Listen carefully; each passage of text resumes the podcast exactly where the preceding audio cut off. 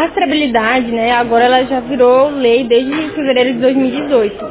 E na lei coloca que ela tem que ter responsabilidade de todos os entes da cadeia, então desde o produtor, né, o agricultor até o consumidor final. Então isso quer dizer que cada um vai ter que ter a sua responsabilidade de ter a forma de rastrear esse produto, né?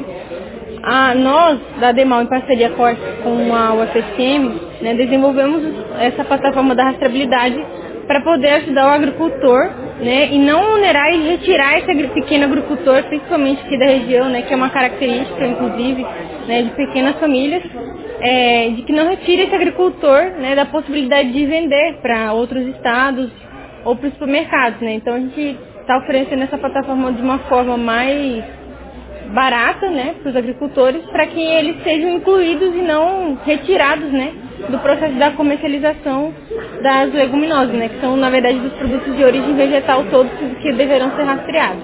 Nós temos dentro da plataforma da rastreabilidade uma equipe que está trabalhando em cadastrar todos os produtos, né, dentro da plataforma e nesse primeiro momento estamos ajudando né, os agricultores, enfim, as cooperativas que estão é, em parceria conosco para fazer o cadastro dos produtores, porque é um processo é, bastante devagar, né? Além de registrar os produtores lá no sistema, nós temos que registrar os produtos que esse agricultor comercializa, porque o que acontece? A rastreabilidade vai ter que vir por, por produto do agricultor, né? Não vai ter como ele fazer de uma forma só, ele vai ter que fazer de cada produto a emissão da expedição, que é exatamente para quem ele está vendendo esse produto, e a geração da etiqueta de cada produto, né? Então é um processo um pouco lento.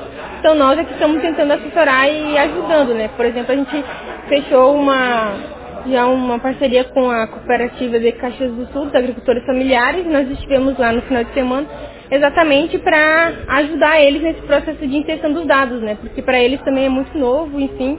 E aí nós estamos fazendo exatamente, não só jogando uma plataforma para os agricultores, né?